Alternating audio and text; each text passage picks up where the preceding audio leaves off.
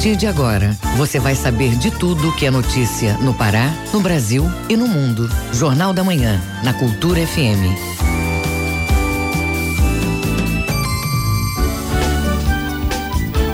Muito bom dia, pontualmente 7 horas na Grande Belém. Hoje, quarta-feira, 18 de dezembro de 2019. Começa agora o Jornal da Manhã com as principais notícias do Pará, do Brasil e do mundo. apresentação minha e de Brenda Freitas. Bom dia, Brenda. Bom dia, José Vieira. Bom dia, ouvintes ligados na Cultura FM no Portal Cultura. Participe do Jornal da Manhã pelo WhatsApp 984770937 Mande mensagens de áudio e informações do trânsito, repetindo o WhatsApp 984770937. Confira os destaques desta edição. Porto Futuro vai ser entregue em 2020. Alergia a medicamentos afeta 12% da população. Empreendedores LGBT enfrentam dificuldades pelo preconceito. Encontro debate coleta seletiva e reciclagem em Belém. Código de Defesa do Consumidor prevê troca de mercadorias apenas com defeitos. Tem também as notícias do esporte. Clube do Remo recebe mais dois reforços para 2020. Já são conhecidos os representantes do Pará no Campeonato Brasileiro de Desporto Escolar. E ainda nesta edição. Avança na Câmara dos Deputados a proposta que permite cópia do voto impresso nas eleições. Agência Nacional de Vigilância Sanitária, Anvisa, decide pelo banimento da gordura trans até 2023. E Bragança celebra em dezembro São Benedito e as tradições da marujada. Essas e outras notícias agora no Jornal da Manhã. Confira a hora certa na Grande Belém, 7 horas, 1 minuto, 7 e 1. O Pará é notícia. Em Santarém, a Justiça Federal condena três pessoas acusadas de criar empresas de fachada. As falsas madeireiras serviam para camuflar a prática de crimes ambientais, como nos conta o correspondente Miguel Oliveira.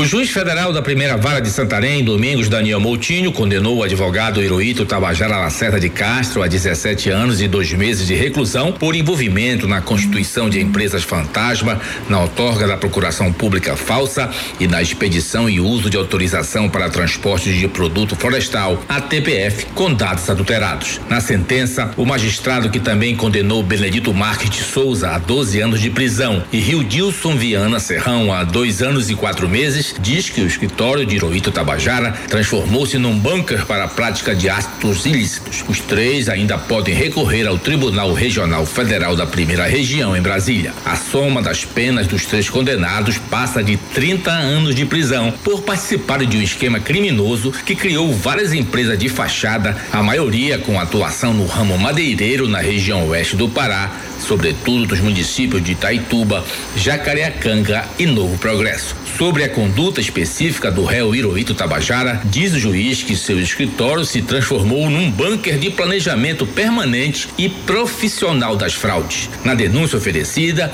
o Ministério Público Federal afirma que as empresas criadas de forma fictícia seria, em síntese, acobertar operações ilícitas de empresários do setor madeireiro, facilitando a extração e o comércio de produtos florestais ilegais ou sem comprovação de origem, deixando-se de efetuar o recolhimento dos tributos devidos. A defesa dos três sentenciados até o fechamento desta matéria não havia se pronunciado. De Santarém, Miguel Oliveira, Rede Cultura de Rádio. Governador e prefeitos dos municípios paraenses reúnem para harmonizar projetos com as prefeituras locais. A tarifa social de energia elétrica também foi discutida no encontro. A reportagem é de Marcelo Alencar. O governador Helder Barbalho reuniu nesta terça com prefeitos dos 144 municípios do Pará. O objetivo foi alinhar convênios, programas e ações governamentais com impacto direto nas cidades paraenses. Na ocasião, Helder Barbalho destacou que a missão do governo é servir à população do estado. Todos nós temos uma única missão: servir a população do nosso estado. E servir através de obras, através de benefícios, através de políticas públicas que possam atender a população. Geração de emprego, por exemplo, é algo absolutamente fundamental para que nós possamos estimular a economia. Nós estamos trazendo novos empreendimentos para o estado, novas indústrias, novas operações econômicas que possam dinamizar a economia paraense para que a geração de emprego possa acontecer e a oportunidade de renda para a população. A reunião também foi um momento para falar sobre o custo da tarifa social, que apresenta um elevado valor na conta de energia, como aponta Helder Barbalho. Tarifa social, o custo da energia no nosso estado é caríssimo, pesa de maneira absolutamente, de maneira estrondosa no orçamento familiar das famílias. E nós estamos buscando potencializar o acesso à tarifa social. Nós temos 600 mil famílias que poderiam acessar a tarifa social, o que pode reduzir em 65% a conta de luz destas famílias. Portanto, a mobilização para que a sociedade possa aderir, para que os municípios possam colaborar neste convencimento. Para você que é do Bolsa Família, que recebe benefícios de prestação continuada, que compõe o CAGED, possam efetivamente uh, participar desta conquista, diminuindo o custo de vida das populações. Os secretários de Estado também participaram do encontro. No final, foi realizado os encaminhamentos para o ano de 2020. Marcelo Alencar, Rede Cultura de Rádio. Tribunal de Contas dos Municípios do Pará determina a redução do quadro de servidores temporários em cidades do Marajó. Os detalhes com Edelson Vale. Em virtude do comprovado desequilíbrio orçamentário e financeiro crônicos e do risco de grave lesão ao erário pelo descumprimento da Lei de Responsabilidade Fiscal, entre outras leis, o Tribunal de Contas dos Municípios do Estado do Pará homologou medidas cautelares expedidas monocraticamente pelo conselheiro Daniel Lavareda, que determinam que os prefeitos de Breve, Chaves, Anajás e Afuá, cidades aqui do Marajó, procedam à exoneração de servidores temporários em tantos quantos forem necessários, à exceção dos vínculos das áreas de saúde e educação e que reduzam imediatamente em pelo menos 20% as despesas com cargos em comissão e funções de confiança. O mesmo problema ocorre com os municípios de Afuá, que este ano gastou 72,1% com pessoal, Chaves 71,16% e Anajás 64,89%. Caso as determinações citadas não sejam suficientes para assegurar o cumprimento do limite legal de gastos com pessoal dos poderes executivos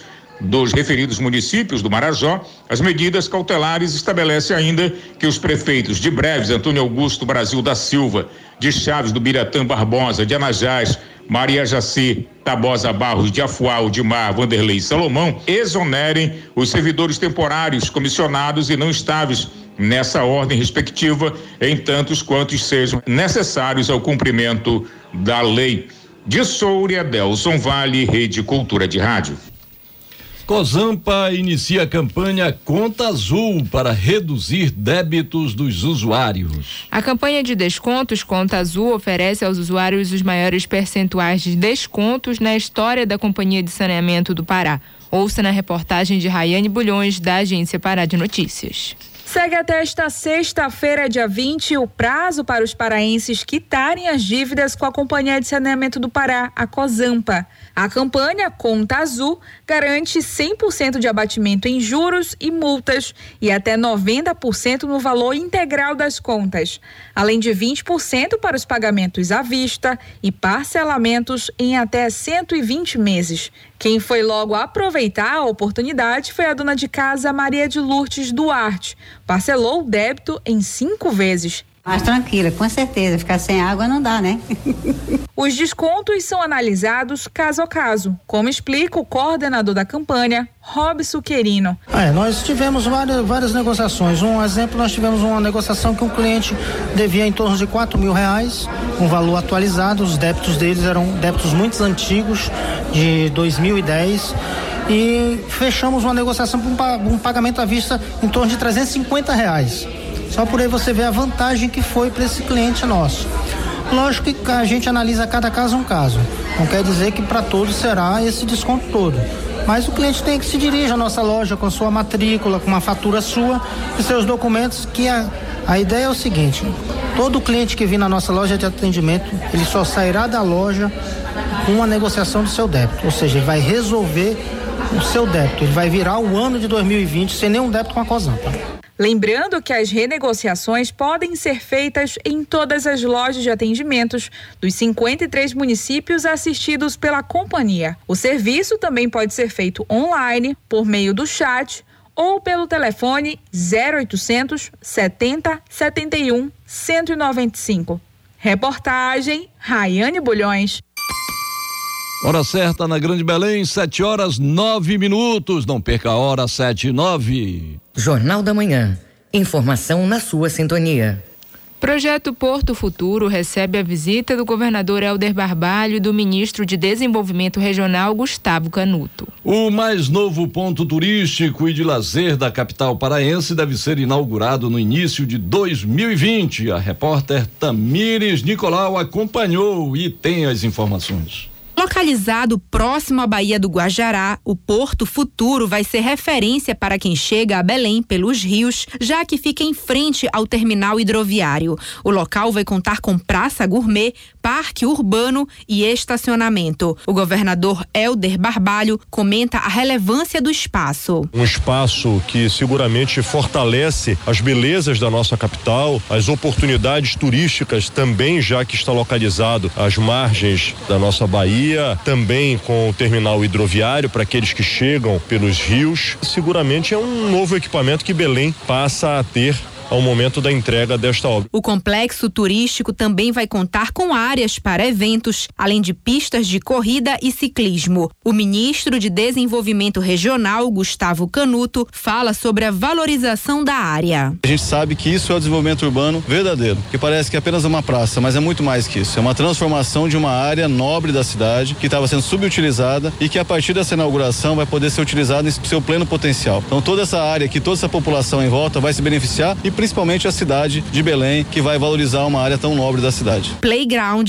Wi-Fi grátis, lago artificial e banheiros públicos também fazem parte do projeto Porto Futuro. Em Belém, a população aprovou a iniciativa. Eu acho a criação do Porto Futuro uma ideia brilhante, né? Porque garante um novo ponto turístico até mesmo para Belém, algo que traz mais segurança para quem visita chega e vai de Belém pra, pelos rios, né? A gente recebe muito, muitos mesmo visitantes. O nosso principal embarque e desembarque aqui pela cidade é através dos rios. E o Porto Futuro ele traz essa segurança, ele traz mais esse ponto turístico para a gente aproveitar, passear, curtir com a família. E é uma obra que pode também permitir maior rapidez e fluidez no trânsito. Se abrir uma rua nova ali do lado, na lateral, vai melhorar o fluxo, vai diminuir os congestionamentos que rolam em horários de pico e tudo mais. Super concordo. Iniciado em março de 2018, o projeto foi uma proposição do Ministério da Integração Nacional, à época em que Helder Barbalho foi titular da pasta. O empreendimento inclui a construção de uma ponte sobre o canal da Avenida Visconde de Souza Franco, abertura da Rua Belém, ligando a Avenida Pedro Álvares Cabral à Travessa Rui Barbosa, além de reforma da Praça General Magalhães. Tamires Nicolau, Rede Cultura de Rádio. Hora certa na Grande Belém, 7 horas 12 minutos, 7 e 12. O trânsito na cidade. Vamos saber como está o trânsito na Grande Belém na manhã desta quarta-feira. As informações com o repórter João Paulo Seabra. Bom dia, João. Olá, bom dia, José Vieira, Brenda Freitas e para todos os ouvintes do Jornal da Manhã. E começamos falando de um acidente registrado logo cedo no bairro do Reduto, na rua Senador Manuel Barata, no sentido Avenida Visconde de Souza Franco. E este acidente é próximo ao centro de atendimento ao cliente de um plano de saúde e por isso o trânsito já começa a ficar mais lento nesse perímetro. Um outro acidente é na Avenida Quintino Bocaiúva, entre Padre Eutíquio e Travessa dos Apinagés, é, no outro lado do pátio de retenção da CEMOB e por lá também o trânsito já está intenso devido a esse ocorrido. Na Avenida Generalíssimo Deodoro, três quarteirões com trânsito lento a 6 km por hora entre a Avenida Gentil Bittencourt e Rua dos Pariquis. Na Avenida Almirante Barroso, trânsito com maior lentidão no sentido São Brás, próximo ao primeiro Comar, e na rodovia BR-316, trânsito moderado no quilômetro 5, bairro do Levilândia, até um pouco antes do viaduto do Coqueiro. Na rodovia Mário Covas, em Ananindeu, o trânsito com um pequeno ponto de congestionamento próximo ao cruzamento com a rodovia Transcoqueiro, no bairro do Coqueiro, e inclusive com acidente de trânsito também registrado ainda há pouco, perto do condomínio residencial Via Roma. E na Independência também já tem lentidão perto do condomínio Ideal Samambaia até Amário Covas. E terminamos na rodovia Augusto Montenegro, aproximadamente no quilômetro 10, já com lentidão para quem está indo para o distrito de Coraci, principalmente na frente do Laboratório Central e da Secretaria de Educação. É com vocês aí no estúdio, José Vieira e Brenda Freitas, João Paulo Seabra para a Rede Cultura de Rádio. Obrigado, João. Agora são 7 horas e 14 minutos na Grande Belém, 7 e 14.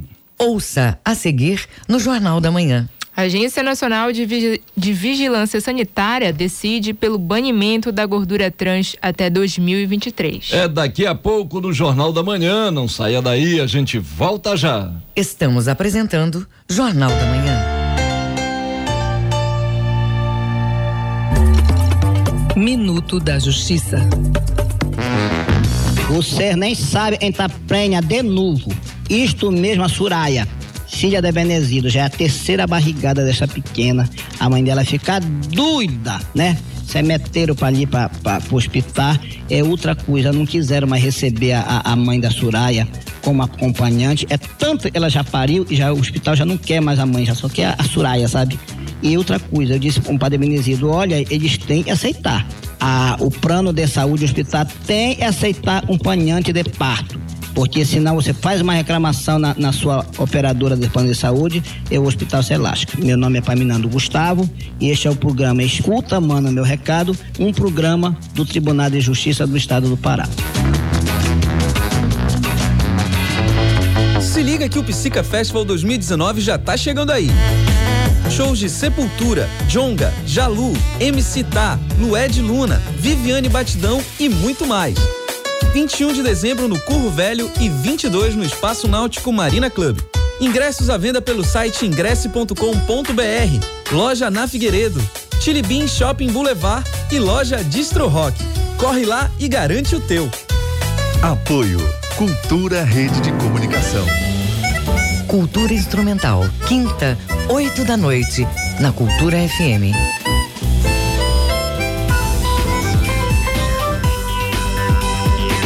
Voltamos a apresentar Jornal da Manhã.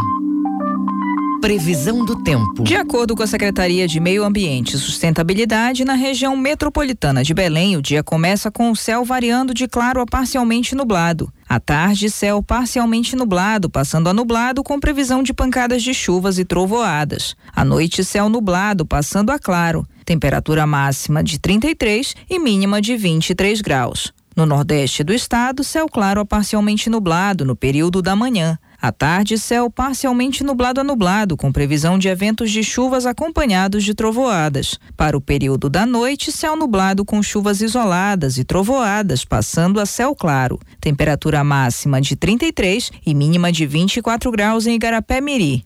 No sudeste paraense, nuvens variadas ao longo do dia, deixando o céu parcialmente nublado a nublado pela manhã e à tarde. No período da noite, céu nublado encoberto, com previsão de chuva isolada. Temperatura máxima de 30 e mínima de 21 graus em Rio Maria. Hora certa na Grande Belém, 7 horas 18 minutos, 7 e 18. Jornal da Manhã. Você é o primeiro a saber. Encontro da Rede Recicla Pará busca contribuir para a construção de uma sociedade mais justa e sustentável. O evento reúne associações e cooperativas de catadores. A reportagem é de Tamires Nicolau. O objetivo do encontro da Rede Recicla Pará é reunir representantes de cooperativas para discutir a reciclagem do lixo da região metropolitana. Eles abordaram a responsabilidade socioambiental, a coleta seletiva e a valorização dos catadores. A diretora da Rede Recicla Pará, Maria Trindade, fala sobre a relevância do trabalho desenvolvido pelas associações. É importante para o catador, importante para o meio ambiente, importante para a sociedade inteira, porque o lixão foi fechado fechado o lixão do Aurá, agora tem o aterro sanitário que é de Marituba. E se a população entendesse que reduzir é, o lixo para que fosse depositado em Marituba seria muito importante para a natureza, para o meio ambiente, para o aterro sanitário e para nós a sustentabilidade da nossa família. Ao todo, representantes de nove cooperativas de catadores participaram do encontro da rede Recicla Pará. Sara Reis é catadora de materiais recicláveis e atua na Associação de Águas Lindas. Ela recolhe, em média, 100 toneladas de produtos por mês. Cada trabalhador recebe em torno de um salário mínimo. Sara conta que os catadores tiram o sustento da atividade. Poder contribuir com o meio ambiente e também, através da catação, a gente consegue manter o sustento das famílias que trabalham, que catam e dependem exclusivamente só da catação. O evento também debateu o encerramento das atividades dos lixões e os trâmites da coleta seletiva. Tamires Nicolau, Rede Cultura de Rádio. Viva com saúde. Quando se fala em alergia, muita gente pensa logo na rinite, com uma pessoa espirrando ou reações pela pele. Mas além dos casos mais frequentes da doença, tem um tipo que poucos atentam: a alergia causada por medicamentos. Esse é o tema do Cultura de Saúde de hoje, com a reportagem de João Paulo Seabra. Os medicamentos ajudam a melhorar alguns quadros de saúde. Porém, existem pessoas que não podem ingerir o produto sem colocar em risco a própria vida. Esse é o caso da agente de viagem Juliana Oliveira que tem alergia a medicamentos. Ela conta como fica após a ingestão e o que faz quando está doente. Quando eu tenho, por exemplo, dor de cabeça, virose ou cólica, eu evito tomar qualquer tipo de medicamento, porque todos que eu já tomei para passar a dor, eu tive reação. E quando eu tenho as reações, eu fico toda inchada. A minha garganta ela fecha, o meu olho fica inchado, o meu rosto fica inchado, eu fico com febre moleza no corpo e eu tenho que ir para o hospital. Quando eu vou lá para o hospital, eu fico no soro, em casa também e fico tomando antialérgico, somente. A alergia a medicamentos afeta cerca de 12% da população. Os principais fármacos que causam a doença são os analgésicos e anti-inflamatórios. O organismo interpreta a molécula do medicamento como invasora e produz substâncias químicas para o combate, ocasionando a alergia. Os sintomas são generalizados e muitas vezes imprevisíveis, o que é diferente dos efeitos colaterais que já estão previstos na bula. A médica alergista Adriana Miranda explica as principais reações alérgicas para os pacientes. Os principais sintomas que ocorrem são as erupções na pele, também conhecidas como urticária, angioedema, que pode atingir olho, boca, garganta. Podem acontecer sintomas respiratórios, de chiado no peito, falta de ar. Vários órgãos podem ser acometidos, pode ocorrer baixa da pressão, sintomas gastrointestinais, podem ocorrer reações graves como choque anafilático ou anafilaxia. A alergia imediata acontece de minutos até seis seis horas depois da ingestão do medicamento. No caso da tardia, as reações podem se manifestar depois de meses, levando até a morte, mas essa condição afeta uma parcela mínima de indivíduos. Embora todos possam desenvolver alergia a medicamentos, alguns pacientes têm um risco aumentado, como pessoas com vírus HIV que desenvolveram AIDS. Quando a utilização de medicamentos é inevitável, eles devem ser escolhidos criteriosamente, como explica a médica Adriana Miranda. Ele precisa de uma orientação individualizada, estudado caso a caso, e, e o papel do alergista é fundamental para o auxílio para essa educação. O paciente precisa ser orientado, todos os familiares, para que se evite o uso das medicações proibidas. O paciente e a sua família devem informar a escola, local de trabalho, toda vez que for no médico, em consulta, na urgência, farmácia, sempre realmente está orientado para os medicamentos que são proibidos e aqueles que causam menos reação. O diagnóstico de alergia a medicamento é feito com entrevista médica e três exames que são teste de laboratório, exposição do braço a substâncias e provocação oral. O Cultura de Saúde volta semana que vem com mais dicas para você viver melhor. João Paulo Seabra, Rede Cultura de Rádio. Hora certa na Grande Belém, 7 horas 24 minutos. 7 e 24 Jornal da Manhã. Informação na sua sintonia. A Agência Nacional de Vigilância Sanitária, a Anvisa, decide pelo banimento da gordura trans até 2023. Saiba mais na reportagem de Gésio Passos, da Rádio Nacional. As gorduras trans, ou os ácidos graxos trans, produzidas de forma industrial a partir de óleos vegetais, estão com os dias contados. Elas são prejudiciais à saúde, gerando o um aumento do colesterol ruim, o LDL, e a redução do colesterol bom, o HDL. A Agência Nacional de Vigilância Sanitária, a Anvisa, aprovou regras que limitam o uso dessas gorduras em produtos industrializados até 2023. A agência informou que a medida é para proteger a população, já que o consumo elevado de gordura trans é nocivo à saúde porque favorece o surgimento de problemas cardiovasculares, como o entupimento de artérias do coração. A medida da Anvisa será implantada em três etapas. A primeira limitará em 2% a presença de gordura trans na produção de óleos refinados e passa a valer a partir de 1 de julho de 2021. A segunda fase, que entra em vigor em 1 de julho de 2021, restringe a 2% de gordura trans no total de gorduras presentes em alimentos industrializados em geral. Essa fase vai até 1 de janeiro de 2023, mas com uma exceção. A regra não vale para alimentos utilizados como matéria-prima na indústria. A última fase prevê o banimento total das gorduras parcialmente hidrogenadas, principal fonte de gorduras trans industriais, a partir de 1 de janeiro de 2023.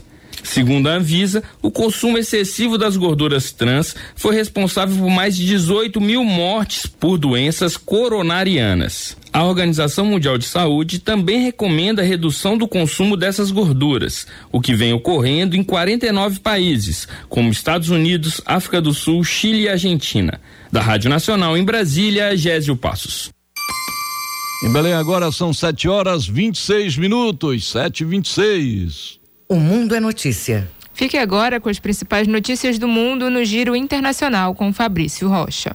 Segundo a empresa pública de comunicação alemã Deutsche Welle, a Assembleia Constituinte da Venezuela retirou nesta segunda-feira a imunidade parlamentar de quatro deputados que fazem oposição ao governo de Nicolás Maduro. A decisão permite que eles sejam julgados pela Suprema Corte do país por supostos crimes contra o Estado, incluindo traição e conspiração. O procurador-geral da Venezuela, Tarek William Saab, acusou os deputados Jorge Milan, Hernan Alemã, Carlos Lozano e Luiz Stefanelli de confiscar instalações militares no estado de Sucre, no nordeste da Venezuela, com a intenção de desestabilizar o país durante o Natal. Os parlamentares, que pertencem a diferentes grupos políticos da oposição venezuelana, negaram as acusações e afirmaram que o processo contra eles representa mais uma tentativa do governo Maduro de desmantelar a Assembleia Nacional, controlada pela oposição. Segundo a agência France Presse, o apoio a uma nova Constituição no Chile alcançou 92,4% e o apoio a uma Carta Fundamental redigida por uma Assembleia Constituinte registrou 73,1% de acordo com os resultados da consulta municipal voluntária e não vinculante realizada no final de semana. Os números parciais foram entregues nesta terça-feira pela Associação de Municípios ao presidente Sebastião Pinheira, cujo governo enfrenta protestos em massa há dois meses para exigir reformas econômicas e sociais. A consulta municipal foi realizada até domingo em 225 municípios do país, dos quais 2 milhões de pessoas participaram. No entanto, a apuração dos votos de 119 municípios, cerca de 400 mil votos, ainda está pendente. Os resultados também forneceram 73,1% de apoio à realização de uma convenção constitucional ou Assembleia Constituinte, composta por cidadãos eleitos inteiramente para esse fim. Segundo os votos apurados, 24,9% apoiam a convenção mista, composta igualmente por cidadãos eleitos e parlamentares em exercício. Segundo a agência Reuters, a Polônia pode sair da União Europeia por causa de planos dos nacionalistas governistas que permitiriam que juízes fossem demitidos se questionarem a legitimidade das reformas judiciais do governo, disse hoje a Suprema Corte. O tribunal disse que os planos podem violar a lei europeia e exacerbar as tensões existentes entre Bruxelas e o partido Lei e Justiça, a sigla governante da Polônia. A União Europeia vem acusando o partido Lei e Justiça de politizar o judiciário desde que o partido chegou ao poder em 2015. Já o partido Lei e Justiça diz que as reformas são necessárias para tornar o sistema judicial mais eficiente. Segundo o esboço de uma legislação sobre análise do parlamento, o partido Lei e Justiça pretende impedir juízes de determinarem que colegas nomeados por uma comissão indicado pelo partido não sejam independentes. Fabrício Rocha, para a Rede Cultura de Rádio. O ouvinte no Jornal da Manhã. Você pode participar do Jornal da Manhã através do nosso WhatsApp 984-7709-37. Mande uma mensagem de áudio e a gente coloca aqui no Jornal da Manhã. Você se identifica e diz Rádio Cultura, aqui você ouve primeiro 984-7709-37. Hora certa na Grande Belém, 7 horas 30 minutos, 7 e 30 Ouça a seguir no Jornal da Manhã. Clube do Remo tem mais dois reforços para 2020. É daqui a pouco aqui na Cultura FM, a gente volta já. Estamos apresentando Jornal da Manhã. ZYD 233, 93,7 MHz. Rádio Cultura FM, uma emissora da Rede Cultura de Comunicação.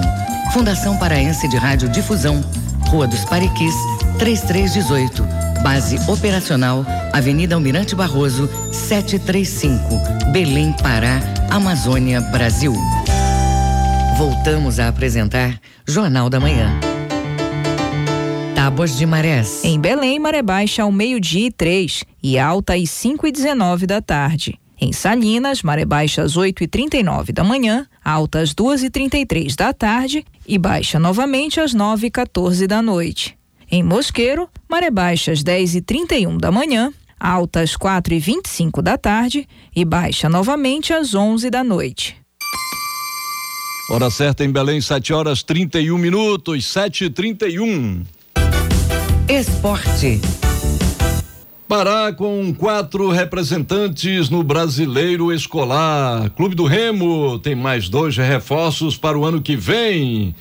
Manuel dos Santos Alves. O Bregafó, da cidade de Breves, está classificado para a próxima fase do Campeonato Paraense de Futsal da categoria principal. Ele ganhou a vaga num confronto de duas partidas contra o Tubarão de Vitória do Xingu, disputadas segunda e terça-feira na cidade de Breves. Segunda-feira, o Bregafó já tinha vencido por 3 a 1 e ontem voltou a vencer desta feita por 3 a 2. Agora o Bragafó segue no campeonato e o Tubarão volta para casa eliminado. E domingo vai ter a decisão do primeiro campeonato paraense de futebol pelada com transmissão pela TV Cultura do Pará. Estarão frente a frente no Mangueirão às 10 horas da manhã, Botafogo do Atalaia e Pernal do Bengui com transmissão ao vivo pela TV Cultura do Pará. Só lembrando que o campeão do primeiro certame de futebol pelada com transmissão pela Cultura vai ganhar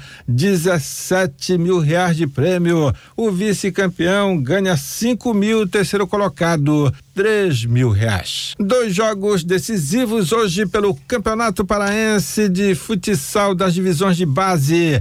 Pelo Campeonato Sub-9 às 5 horas da tarde, Sedeme e Tuna, jogo da volta pelas semifinais do segundo turno. No jogo de ida, a Tuna venceu por 3 a 1 e hoje joga pelo empate para chegar à final. E às 6 horas da tarde vai ter a decisão do segundo turno do Campeonato Sub-12 entre Clube do Remo e Teorema. No primeiro jogo, o Remo venceu por 3 a 1 e joga pelo empate hoje para conquistar o segundo turno do Sub-12. Essa rodada vai ser no ginásio do Núcleo de Esporte e Lazer da Seduc. A Federação Paraense de Desporto Escolar, que tem como presidente o professor Gilson Pereira, informando que já são conhecidos os representantes paraenses no Campeonato Brasileiro de Desporto Escolar, que vai acontecer no primeiro semestre de 2020. No futsal feminino, o Colégio Madre Celeste. No futsal masculino, o Colégio Santa Rosa. No vôlei masculino, o Colégio Ideal. E no vôlei feminino, o Colégio Impacto. O brasileiro de futsal vai ser em Camboriú, no estado de Santa Catarina, de 22 a 29 de março. E o brasileiro de vôlei vai ser em Foz do Iguaçu, no estado do Paraná, de 1 a 8 de abril. E o Clube do Remo recebendo mais dois jogadores como reforços para 2020. O meio avançado Robinho, de 25 anos, que é maranhense e ultimamente estava no Operário de Ponta Grossa do Paraná. E o outro é o meia Gustavo Hermel, de 24 anos, que já atuou pelo Atlético do Acre e também pelo Tubarão de Santa Catarina. Inclusive, esse Gustavo já teve uma passagem pelo futebol português. E a diretoria do Clube do Remo garante que ainda vai atrás de outros reforços. A bola da vez agora um goleiro, um lateral direito, um zagueiro, um volante e mais um atacante. Lembrando que o Campeonato Paraense vai começar no dia 18 de janeiro com o Remo estreando às quatro horas da tarde no estádio Mangueirão diante do Tapajós. E o Paysandu estreando dia 20, é uma segunda-feira, às 8 horas da noite no estádio da Cruzu contra o Itupiranga. O Itupiranga que é o estreante no Campeonato Paraense. Era o que tínhamos do esporte para hoje no Jornal da Manhã desta quarta-feira. Jornal da Manhã que segue pela 93.7 Cultura FM e a Rede Cultura de Rádio. Hora certa em Belém, 7 horas 35 minutos, 7 e 35 Fique sabendo primeiro, Jornal da Manhã, aqui na Cultura FM. Ministério da Agricultura divulga informações sobre a presença de agrotóxicos nos alimentos consumidos pela população brasileira. Acompanhe na reportagem de Janaína Oliveira, da agência Rádio Web. Resíduos de agrotóxicos estão presentes em 46% dos alimentos de origem vegetal consumidos no Brasil. É o que revelam dados divulgados nesta semana pelo Ministério da Agricultura. Foram analisados 42 produtos, entre eles arroz, feijão, batata, tomate e cebola. O período de análise foi entre 2015 e 2018. Segundo o Ministério, em 39% das amostras, os agrotóxicos encontrados estão dentro da conformidade. Já em 7% dos casos, os contaminantes estavam acima do limite ou tinham pesticidas proibidos de serem usados no Brasil ou para determinado cultivo. Juliana Costa, militante da campanha contra os agrotóxicos e pela vida, alerta que não há exposição segura. Já foi comprovado por meio de pesquisas científicas que não existe uso seguro de agrotóxico, não existe dose segura de agrotóxico e que uma vez presente no alimento, na natureza, ele não tem como ser removido. O subprocurador-geral do Trabalho, Pedro Serafim, está à frente do Fórum Nacional de Combate aos Impactos dos Agrotóxicos. Ele ressalta que a população precisa estar atenta, pois está em jogo a saúde humana. Está em jogo a segurança alimentar daquilo que vai para a mesa de casa, daquilo que comemos nos restaurantes, na hora de comprar, saber o que é que está contaminado e não comprar. A população precisa saber que está em jogo um combate, um enfrentamento de muitos cânceres que estão surgindo, do crescimento da população infantil nos hospitais, população com câncer, e a população tem que fazer um chamamento, tem que ter essa responsabilidade. É a saúde de todos. Este ano, o Ministério da Agricultura já liberou o registro de mais de 400 agrotóxicos, segundo o Greenpeace. É o maior número de substâncias autorizadas nos últimos 10 anos. Agência Rádio Web de Brasília, Janaína Oliveira. Empreendimentos voltados para o público LGBTI vêm ganhando cada vez mais espaço no mercado, mas ainda enfrentam dificuldades pelo preconceito. O assunto foi tema de um encontro nesta terça-feira em Belém. O repórter Marcos Aleixo acompanhou e tem as informações. O evento foi uma parceria do Facebook Aliança Empreendedora, entidades sociais e governos estadual e municipal. O representante da Teto Preto, que é um grupo de agentes criativos que visa potencializar a presença de profissionais negros e LGBTI, Pedro Ribas, detalha a movimentação de negócios que está acontecendo nas redes sociais aqui no estado. A gente se reúne e potencializa empreendimentos, na sua maioria empreendimentos LGBTs, negros, pessoas que participam de uma minoria.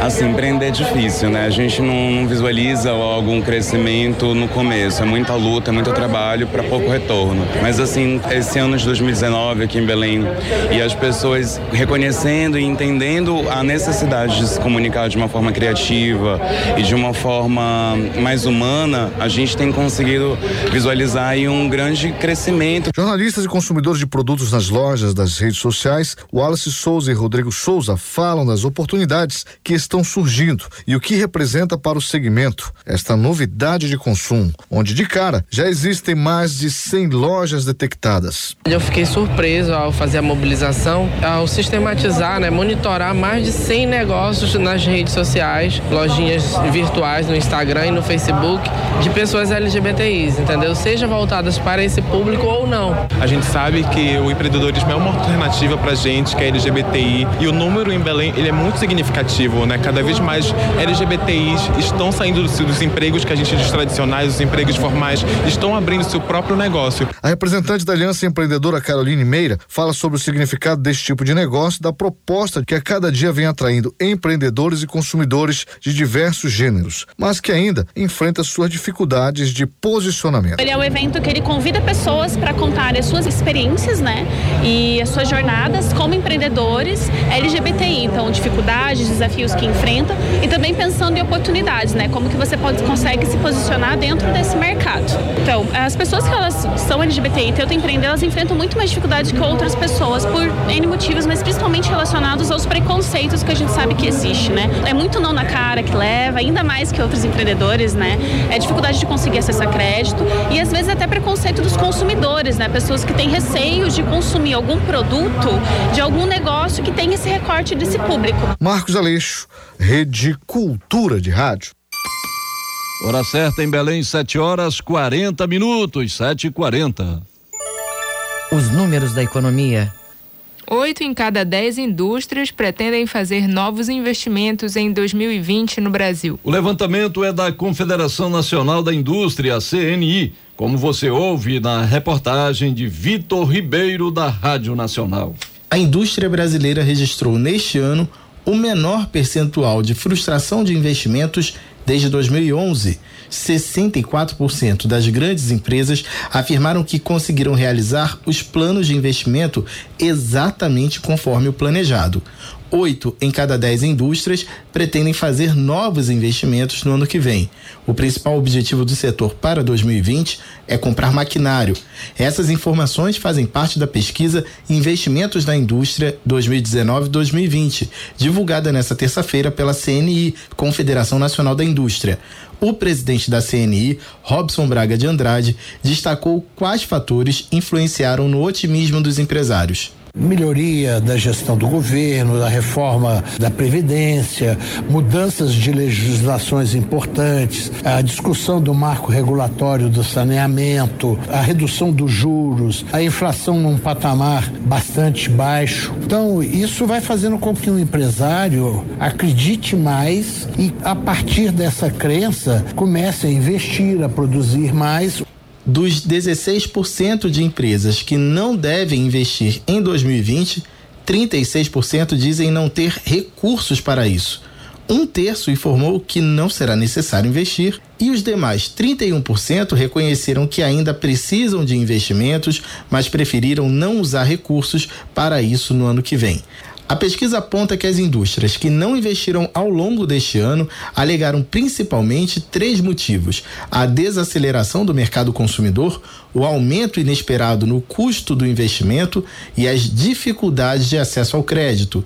O levantamento indica que nos próximos 12 meses, parte desses problemas pode ser resolvido. A projeção é de aumento do consumo como consequência da queda da taxa de juros e da recuperação do mercado de trabalho, com previsão de diminuição do desemprego em 0,6 ponto percentual, de 11,9% para 11,3%. Mesmo assim, Robson Braga de Andrade avaliou que a geração de empregos ainda é um desafio para o setor. Não é fácil gerar emprego numa economia que a cada ano procura ser mais competitiva, mais inovadora, mais automatizada, não só na indústria, mas a agricultura procura fazer da mesma forma. Temos que a cada dia procurar novas ideias para gerar novos empregos, nova forma de trabalhar Outra questão que preocupa a CNI é o acesso ao crédito. A pesquisa mostra que mais de 70% dos recursos usados no investimento vieram de capital próprio do setor. A entidade considera que o momento é favorável para a oferta de linhas de financiamento mais baratas, devido às reformas já feitas ou anunciadas pelo governo federal, à queda da inflação e dos juros e ao câmbio favorável às exportações. Quanto à expectativa sobre os indicadores econômicos, a indústria está mais otimista que o governo, prevendo crescimento do PIB, Produto Interno Bruto, em 2,5%, enquanto na proposta de lei do orçamento, o governo projeta crescimento de 2,32%. Já a inflação medida pelo IPCA está estimada pelo governo em 3,53% ao ano e em 3,7% pela indústria. Da Rádio Nacional, em Brasília, Vitor Ribeiro. Hora certa na Grande Belém, 7 horas 44 minutos. Agora 7h45. Ouça a seguir no Jornal da Manhã. Avança na Câmara dos Deputados proposta que permite cópia do voto impresso nas eleições. Não saia daí, é daqui a pouco aqui na Cultura FM, a gente volta já. Estamos apresentando Jornal da Manhã. Os confrontos que vão apontar os melhores do futebol pelada do Pará. Acompanhe o Campeonato Paraense de Futebol Pelada 2019 na TV Cultura. Apoio Vral, o energético do Ronaldinho. Sexto Festival Comidinha de Praia. Mostra com receitas de petiscos, prato principal, caldos, sopas, doces e salgados, shows e feiras de artesanato e da agricultura familiar. Sexto Festival Comidinha de Praia, de 10 a 12 de janeiro, a partir das quatro da tarde, na Praça da Matriz de Salinópolis. Apoio Cultura, Rede de Comunicação.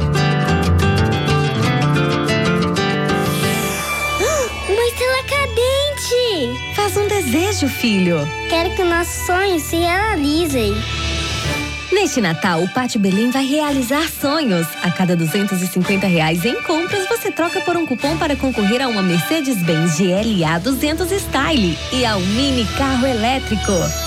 Visite a linda decoração de Natal com o Pinóquio e sua turma. Pátio Belém. Sonhos de Natal se realizam. Brasil Brasileiro, sexta, oito da noite, na Cultura FM.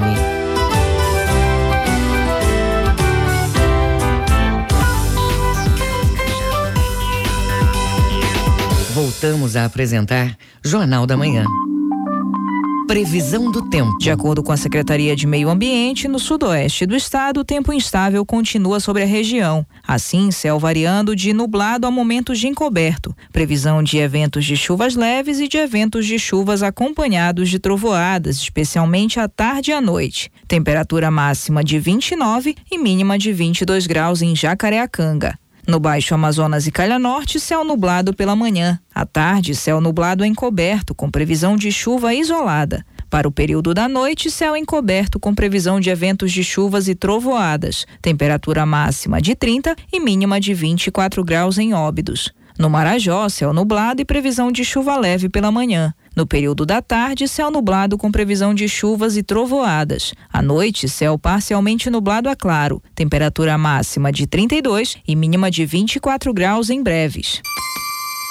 Hora certa na Grande Belém, 7 horas 47 minutos. 7 e 47 Política. Avança na Câmara dos Deputados a proposta que permite cópia do voto impresso nas eleições. Confira os detalhes na reportagem de Yuri Hudson, da agência Rádio Web. A CCJ da Câmara aprovou a admissibilidade da proposta que exige a impressão de cédulas em papel na votação e na apuração de eleições. O chamado voto impresso foi proposto pela deputada Biaquices do PSL do Distrito Federal. Segundo ela, essas cédulas com o voto impresso poderão ser conferidas pelo eleitor e, na sequência, ficam em uma urna automática que só poderá ser aberta para auditoria. A parlamentar lembra que a Câmara já apresentou um projeto de lei neste sentido que foi suspenso pelo Supremo. Por isso, agora a mudança é encaminhada através de uma PEC. Este Congresso derrubou com um coro de mais de 70% o veto da presidente Dilma ao voto impresso. Lamentavelmente, o Supremo Tribunal Federal derrubou o voto, a lei do voto impresso. Por isso, agora estamos apresentando uma PEC para que tenhamos segurança jurídica e o povo brasileiro possa ter a segurança de que seu voto será um voto auditável. Mas a matéria enfrentou resistência na CCJ, o que indica que a aprovação da PEC não será de maneira simples no Congresso. O deputado Luizão Goulart, do Republicanos, sustentou que não há indícios de fraudes nas eleições brasileiras. Por isso, não haveria motivos para mudar o sistema. Por que que nós vamos encarecer o processo eleitoral com impressão de cédulas? Se hoje nós temos um sistema que é confiável, que é evoluído, um sistema que é vanguarda no mundo, por que regredir? Para passar na Câmara, a PEC precisa do apoio de no mínimo 308 deputados em duas votações. Agência Rádio Web de Brasília, Yuri Hudson. Você está ouvindo Jornal da Manhã. Museu de Arte de Belém, o MAB, promove o segundo encontro regional de profissionais de museus. O patrimônio histórico é destaque nesta edição. Ouça na reportagem de Roberto Apolo. Valorizar os símbolos históricos do Estado é tema necessário nas conversas do segundo encontro regional de profissionais de museus. O evento, promovido pelo Museu de Artes de Belém, MAB, busca assegurar a integridade de nossa história. O historiador Michel Pinho explica a importância do evento. Esse evento é fundamental para a gente entender o crescimento da demanda em relação aos museus que a gente tem na cidade. O primeiro passo é esse. Eu acho que cada vez mais gente está visitando, mas eu acho que a gente tem que brigar para cada vez mais gente ainda possa visitar. Né? A minha participação ela tem um, um, dado muito específico que é contar um pouquinho da minha experiência com essa visitação urbana que faz com que as pessoas passem a olhar a cidade de um lado mais afetivo. Michel Pinho avalia ainda a atual situação dos museus de nossa região. Eles requerem cuidado, né? O MAB, por exemplo, requer uma reforma na parte elétrica, na, na parte de telhado, né? Nas esquadrias do lado de fora há uma, uma situação que é bastante cuidadosa. É, também nos museus do estado eles precisam de um cuidado permanente, mas a gente está muito melhor do que estava no passado. Eu acho que esse é um dado positivo. Tainá Arruda é diretora do Departamento de Patrimônio Histórico da Fumbel. Ela revela como a Prefeitura de Belém está cuidando desses monumentos. Já está, na verdade, né, em execução o, a obra parte elétrica do Palácio Antônio Lemos. A parte do geral vai entrar a partir do ano que vem já, também para execução, o restauro de fato de todo o prédio. O Palacete Bolônia também é uma outra obra que já foi licitada, vai sair agora nesse final de dezembro, que ele também vai ser transformado numa casa museu. Então, assim, fora as obras em si desses prédios, nós temos buscado fazer educação patrimonial, palestras, conversas conversas, não só com proprietários, com comerciantes da área do centro histórico, com os ambulantes, com os atores principais, né, que, que vivenciam esse espaço, que tenham essa compreensão maior desse pertencimento. Na tarde de ontem, o evento contou com diversas temáticas, como leitura de projetos de exposições, apresentação de trabalhos e uma mesa de conversas buscando a valorização do patrimônio com políticas públicas. A museóloga Giovana Pampolha participou do evento. Ela detalha a importância da programação. Evento como esse é muito importante para esse tipo de divulgação do que os museus são,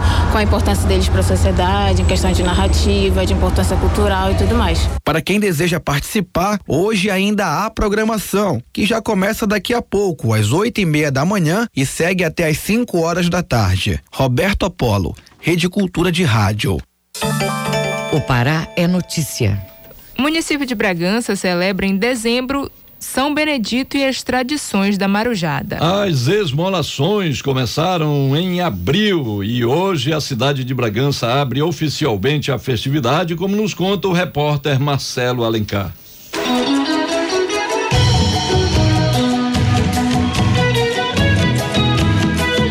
Festividade de São Benedito é uma manifestação cultural e religiosa com mais de 200 anos de tradição. A programação religiosa tem missas novenas, ladainhas, procissões fluvial e terrestre, apresentações da marujada, shows católicos e bandas e cantores regionais integram a programação cultural. O objetivo da festividade é manter a fé do povo e dos devotos de São Benedito, como destaca o coordenador da festividade, Padre Elias de Souza. Manter a fé simples, mas viva do povo bragantino, dos devotos de São Benedito, manter aquele vínculo com a espiritualidade, manter aquele vínculo com a oração, e manter aquele vínculo com Deus. Até porque uma das características dessa festividade é a peregrinação, a esmolação, onde as comitivas, as três comitivas visitam várias famílias, visitam várias paróquias, visitam várias cidades e levam a oração, levam a presença de São Benedito. A festividade é uma das maiores manifestações religiosas e culturais da Amazônia. Um momento de confraternização do povo bragantino, como explica o assessor do evento, Márcio Borges. É um momento de fé, de comemoração, de fé, e, portanto, isso acaba envolvendo todos nós, bragantinos ou não, esse movimento de fé e também de cura. Então, eu estou muito feliz porque está começando a festividade. A esmolação, realizada por três comitivas da colônia, do campo e da praia começou em abril e é tema do cartaz da festa este ano. A festividade de São Benedito começou oficialmente hoje às 5 horas da manhã, com a alvorada e vai até o dia 26 de dezembro com a procissão. No dia 1 de janeiro é feita a troca de bastões para os juízes dos próximos anos. Em louvor ao Santo Preto. Erro. Canta povo bragantino. Marcelo Alencar, Rei de Cultura de Rádio. Hora certa em Belém, 7 e 55 7 horas e 55 minutos. Agenda Cultural. Um show beneficente está sendo realizado para ajudar um projeto social que atua na Ilha do Marajó. O evento é uma realização da produção da cantora Simone Almeida, visando arrecadar alimentos para o abrigo Ágape da Cruz. Acompanhe na reportagem de Roberto Apolo.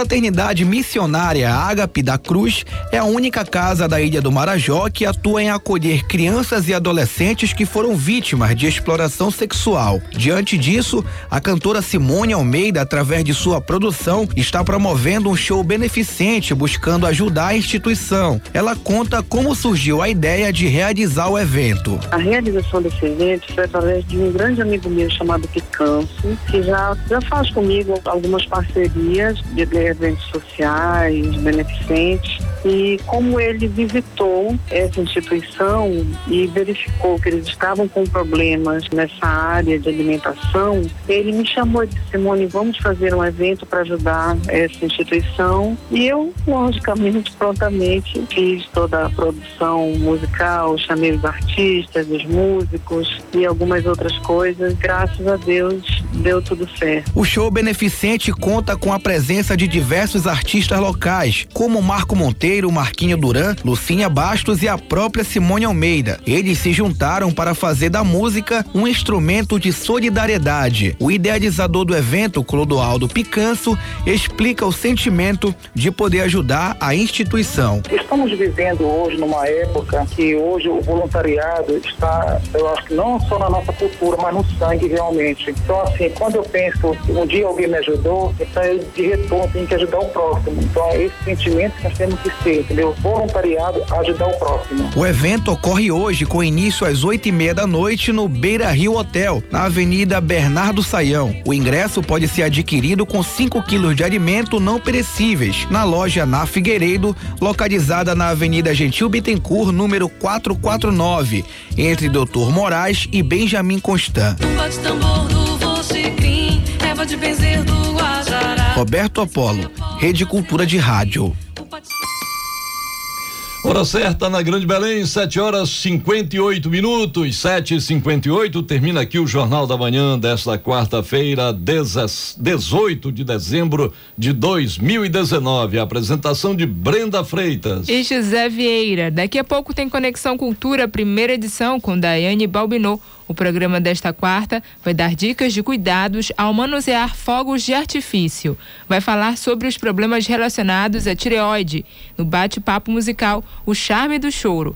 Não perca às 8 horas depois do Jornal da Manhã. E se você perdeu essa ou outras edições do Jornal da Manhã, é só acessar a conta no Jornalismo Cultura no castbox.fm. Uma excelente quarta-feira para você e até amanhã. Fique agora com Conexão Cultura com Daiane Bal Albino. A gente volta amanhã. Um bom dia a todos e até lá. O Jornal da Manhã é uma realização da Central Cultura de Jornalismo. 93,7. Cultura FM.